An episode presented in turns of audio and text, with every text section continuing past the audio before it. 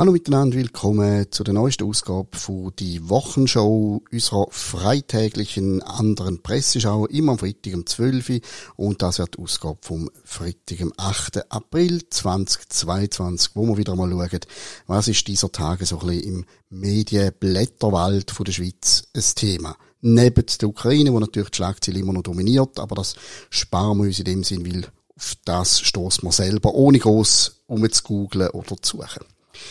Ein Thema heute unter anderem auf Watson ein bisschen konkreter, aber in den letzten Tagen schon in verschiedenen Medien immer wieder thematisiert, die Aussprache zwischen der SVP und dem Schweizer Fernsehen. Die SVP ist ja unglücklich mit dem Schweizer Fernsehen, mit SRF, hat sich unter anderem aus der Arena zurückgezogen, will dort nicht mehr auftreten, weil man sich spätestens seit dem Fall vom Fraktionschef Thomas Eschi, wo vom Arena-Moderator Sandro Botz ein bisschen äh, schulmeisterlich angegangen wurde, spätestens seitdem findet man, man werde da schlecht behandelt als Partei und will nun nicht mehr daran teilnehmen an dem Programm, beziehungsweise nicht in der Arena auftauchen. Man muss dazu auch sagen, dass es äh, schon länger geplant ist, dass die SVP und das Schweizer Fernsehen mal zusammenhocken und über Zusammenarbeit reden. Jetzt wird das aber scheinbar laut Watson.ch am grünen Donnerstag der Fall sein. Also kurz vorm Karfreitag. Und Watson sagt auch, man wüsste jetzt so ein bisschen mehr darüber, was dort so besprochen werden. Das eine oder andere ist nicht wahnsinnig äh, überraschend, dass die SVP will konkret die Ausrichtung der politischen TV-Informationssendungen thematisieren. Das ist relativ logisch, um das geht ja von Anfang an das Problem eigentlich. Nicht nur die Arena, auch die Rundschau oder 10 vor 10 wird von der SVP als linkslastig betrachtet und über da wird man natürlich reden. Ein bisschen konkreter wird Watson denn, wenn es um die Personalie Roger Köppel geht, scheinbar will die SVP bei den Abgesandten vom Schweizer Fernsehen thematisieren, dass der Roger Köppel nie in der Arena auftaucht oder so gut wie nie, dass der quasi wie auf einer schwarzen Liste offenbar sei und nicht darf auftreten. Was ja natürlich ein bisschen speziell ist, weil Roger Köppel ja im, deutschen Fernsehen zeitweise äh, fast ein Dauergast war. Also in Deutschland hat man wollen, dass er an Tagsendung teilnimmt. In der Schweiz hingegen ist er eher jetzt zur Seltenheit geworden. Wobei er früher noch sehr oft natürlich in der Arena hat Gelegenheit bekommen, zum Reden. Sind wir gespannt, was da rauskommt und ob es überhaupt, äh, mal natürlich wird es öffentlich, was rauskommt. Irgendjemand wird reden, die SVP sicher wird uns erzählen, was bei dem Gespräch rausgekommen ist und ob es uns genau wieder geht, an der Arena teilzunehmen. Apropos Roger Köppel, der ist ja im Moment gerade im Gespräch wegen einer möglichen Verletzung vom Kommissionsgeheimnis. Er hat aus der Außenpolitischen Kommission angeblich auf seinem Videokanal Weltwoche Daily plaudert, was man nicht darf, weil Informationen aus Kommissionssitzungen, was dort geredet wird, Unterlagen, die dort besprochen werden, das ist alles geheim.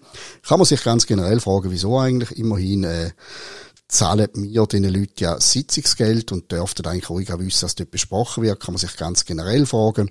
Aber jetzt eben stellt, muss sich der Roger Krüppel eine Frage stellen, ob er das hätte dürfen sagen, wo er dort gesagt hat in seiner Sendung. Und die Frage ist natürlich auch, ist das alles strafrechtlich relevant? Aber der Mann hat ja parlamentarische Immunität, dem kann man nicht einfach so ans Eingemachte. Und jetzt erfahren wir da aus now.ch, dass der Roger Köppel gefunden hat, er verzichte freiwillig auf seine Immunität, weil er will eigentlich, dass die Frage, ob er das hat oder nicht, schnell und seriös abgeklärt werden. Offensichtlich ist es aber so, dass man als Parlamentarier nicht einfach mal schnell, wenn man das möchte, selber auf seine Immunität kann verzichten, sondern die ist halt einfach da und das müsste dann ganz hochoffiziell vom Parlament aufgehoben werden. Aber wenn der Mann, der es angeht, selber möchte, dass sie aufgehoben wird, meine Güte, dann machen doch da und klären ab. Gehen wir gerade weiter zu einem Artikel in der CH Medien über Blick TV. Das ist noch echt spannend. Blick TV hat ja äh, wollen an Anfang 2020 ist das gewesen, so eine Art lineare Fernsehsender aufbauen im Online, also unter blick.ch. Die Idee ist gewesen, oder ist auch eine Weile lang so gemacht worden, von 6 Morgen bis am Abend um 11 Uhr zu jeder vollen Stunde eine Sendung, so mit einem 15-Minuten-Block, die ist dann mehrfach wiederholt worden und in der nächsten Stunde dann ein neuer Block. Man hat also wirklich wie beim linearen Fernsehen gewusst, ah, komm, ich kann am, am 8 oder am Viertel ab 9 oder am halb 11 reindrücken und hat einen neuen Programmpunkt von 15 Minuten. Das ist allerdings schon jetzt länger nicht mehr so.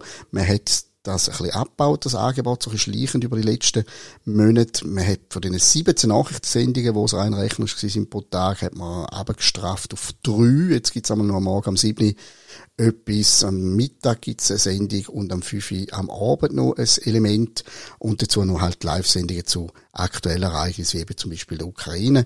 Aber grundsätzlich kann man jetzt da sicher nicht mehr von einem linearen Fernsehen im Internet reden, sondern es sind einfach Abrufvideos, es werden Videos produziert und die kann man sich zu Gemüte führen, indem man auf die entsprechende Seite draufklickt. Und das wiederum ist das, was sehr, sehr viele Zeitungen schon machen. Also der Plan scheint nicht aufgegangen zu sein, wie jetzt da CH Media schreibt in der Berichterstattung, äh, weil man jetzt halt müssen zum alten System zurückkehren, obwohl relativ viele Leute Videos auf Blick TV offensichtlich angeschaut haben. Der Ringensprecher redet von 650.000 bis 850.000 Mal äh, pro Tag, manchmal sogar über eine Million. Ich weiß nicht genau, wie das gerechnet wird. Wenn ich auf Blick gehe, da hat es mir einmal einfach die Blick TV-Beiträge gerade sofort angezeigt und abgespielt. Wenn ich dann schon technisch gesehen Zuschauer gewesen bin, ja dann viel Vergnügen, weil geschaut habe ich in der Regel nicht. Äh, so kommt man natürlich schnell auf stolze Zahlen. Aber vielleicht ist ja die Zahl auch seriöser und es sind wirklich die Leute, die wirklich etwas geschaut haben. Sicher ist, Ringier hat sehr viel Geld in in die ganze Unternehmung und hat jetzt müssen zurückkrebsen ähm, soll da nicht heimisch sein oder so. Ich habe einen spannenden Versuch gefunden, aber irgendwie scheint es einfach gleich nicht ganz funktioniert zu haben. So, und jetzt kommen wir zu den wirklich, wirklich wichtigen Themen zum Abschluss oder zu dem Thema der Woche. Funau.ch und zwar, bitte haltet euch fest, der Prince Harry hat im Gästehaus geschlafen. Jawohl der Himmel zwischen dem Harry und dem Meghan, der soll voller Gewitterwolken hängen. So schlimm? Ja, schreibt Now.ch mit dem Ausrufezeichen hinter Ja und auch hinter Prince Harry schlief im Gästehaus hat's natürlich ein Ausrufezeichen, weil das ist alles so furchtbar, so dramatisch und vor allem so furchtbar, furchtbar relevant für uns. Da muss man schon ein paar Gäste, äh, Entschuldigung, nicht ein paar Gästehäuser, ein paar Ausrufezeichen reinstecken. Scheinbar gibt's da irgendwie ein paar E-Probleme bei denen. Vielleicht hätte Harry auch nur im Gästehaus geschlafen, weil er gerade furchtbar geschnarcht hat, weil er einen über den Durst getrunken hat zum Beispiel. Oder, äh, keine Ahnung, äh, hat von den kalten Füßen von der Megan geflüchtet oder was auch immer. Das wissen wir ja nicht. Und ehrlich gesagt, wir müssen es auch nicht wissen. Es ist mir ziemlich gleich, wo der Prinz Harry schläft.